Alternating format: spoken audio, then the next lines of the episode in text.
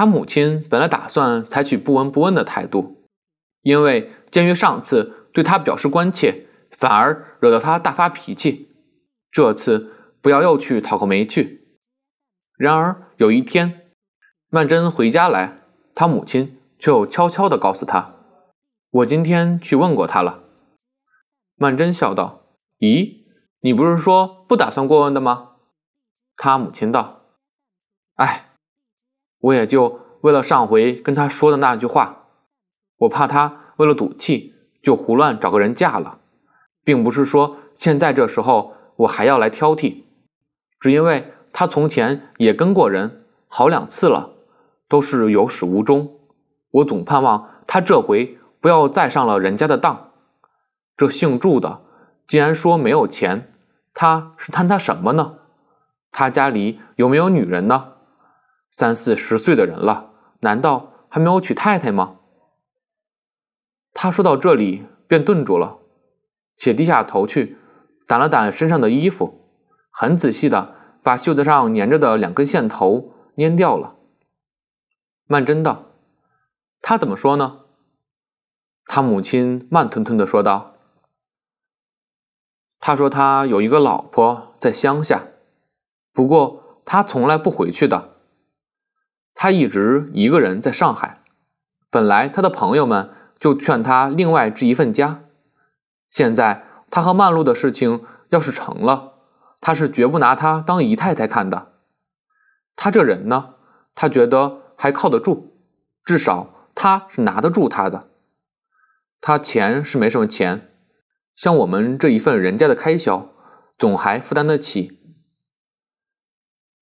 曼桢蓦然听到这里，忍不住插嘴道：“妈，以后无论如何，家里的开销由我拿出来。子子从前供给我读书是为什么？我到现在都还替不了他。”他母亲道：“这话是不错，靠你那点薪水不够呀，我们自己再省点都不要紧的。”几个小的还要上学，这笔学费该要多少呀？曼桢道：“妈，你先别着急，到时候总有办法的。我可以再找点事做。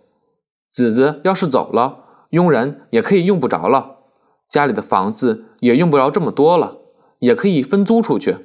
我们就是挤点也没关系。”他母亲点头道：“这样倒也好。”就是苦了点，心里还痛快点老实说，我用你子子的钱，我心里真不是味儿。我不能想，想起来就难受。说到这里，嗓子就哽了起来。曼桢勉强笑道：“妈，你真是的，子子现在不是好了吗？”他母亲道：“他现在。”能够好好的嫁个人，当然是再好也没有的了。当然应当将就点儿不过我的意思，有钱没钱倒没关系。人家家里要是有太太的话，照他那个倔脾气，哪儿处得好？现在这姓祝的，也就是这点我不赞成。曼桢道：“你就不要去跟他说了。”他母亲道。我是不说了，待会儿还当我嫌贫爱富呢。楼下两个人已经在讨论着结婚的手续。曼璐的意思是一定要正式结婚，这一点使祝鸿才感到为难。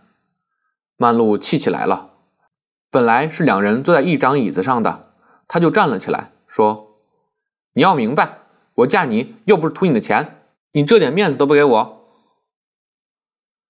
他在一张沙发上扑通坐下。他有这么一个习惯，一坐下便把两脚往上缩，蜷曲在沙发上面，脚上穿着一双白兔子皮镶边的紫红绒线拖。他低着头，扭着身子，用手抚摸那兔子皮，像抚摸一只猫似的，紧摸着自己的鞋，脸上。做出一种幽怨的表情，洪才也不敢朝他看，只是搔着头皮说道：“你待我这一片心，我有什么不知道的？不过我们要好，也不在乎这些。”曼璐道：“你不在乎，我在乎。人家一生一世的事情，你打算请两桌酒就算了？”洪才道：“那当然得要留个纪念。这样好吧，我们去拍两张结婚照。”曼璐道：“谁要拍那别有照？十块钱，照相馆里有现成的婚礼礼服，借给你穿一穿，一共十块钱，连喜纱、花球都有了。你这算盘打得太精了。”洪才道：“我倒不是为了省钱，我觉得那样公开结婚。”恐怕太招摇。曼璐越发生气，道：“怎么叫太招摇了？除非是你觉得难为情，跟我这样下流女人正式结婚，给朋友们见笑，是不是？我猜你就是这个心思。”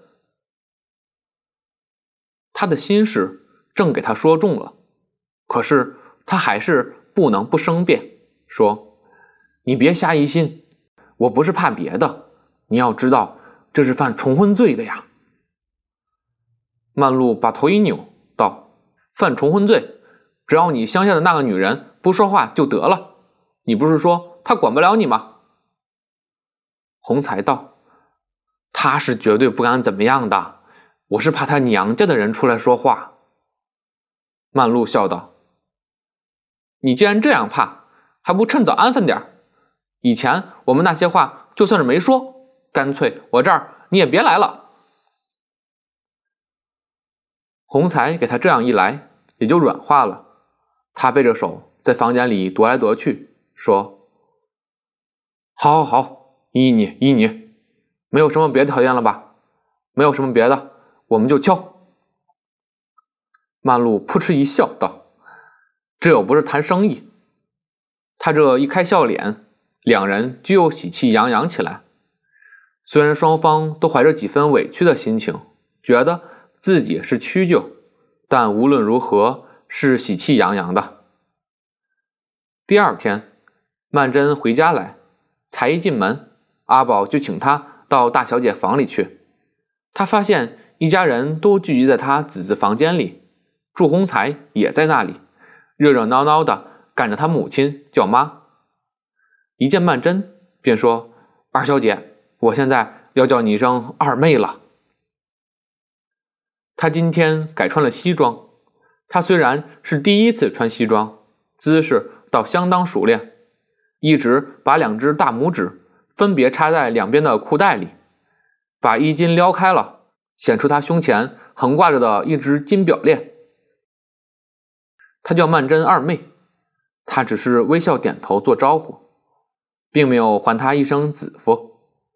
洪才对于他虽然十分向往，见了面却觉得拘束，反而和他无话可说。曼璐这间房是全宅布置的最精致的一间。洪才走到一个衣橱前，敲敲那木头，向他母亲笑道：“他这一趟家具倒不错。今天我陪他出去看了好几趟木器，他都不中意。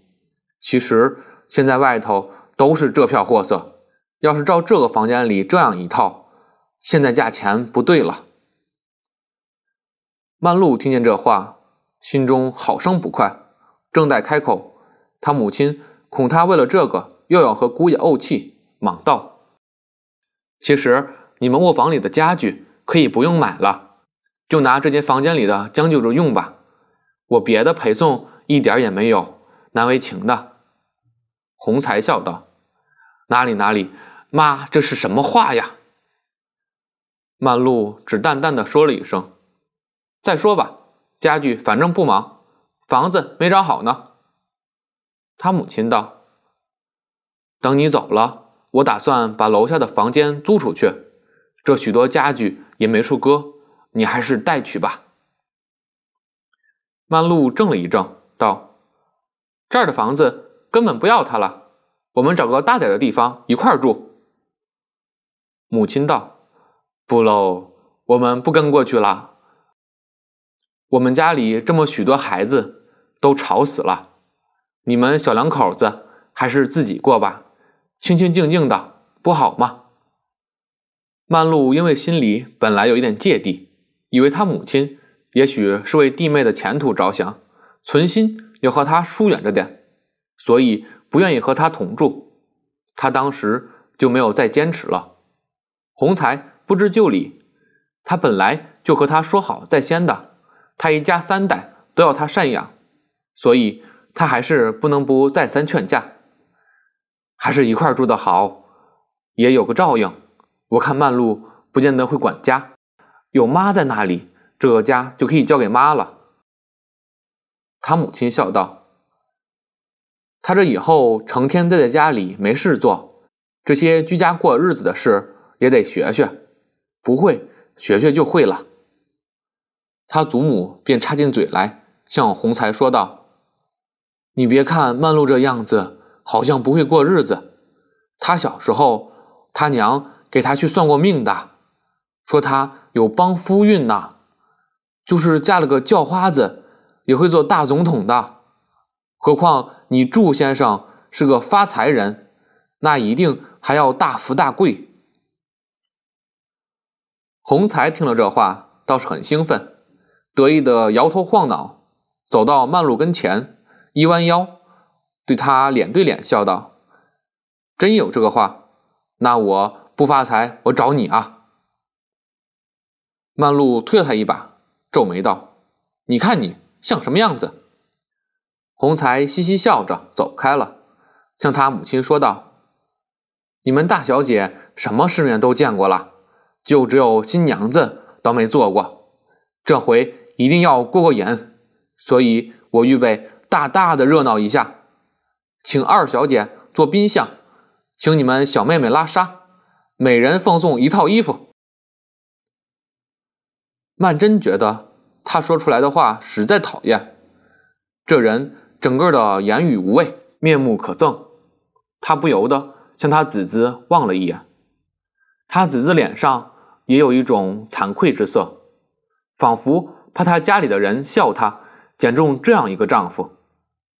曼桢看见他子子面有愧色，倒觉得一阵心酸。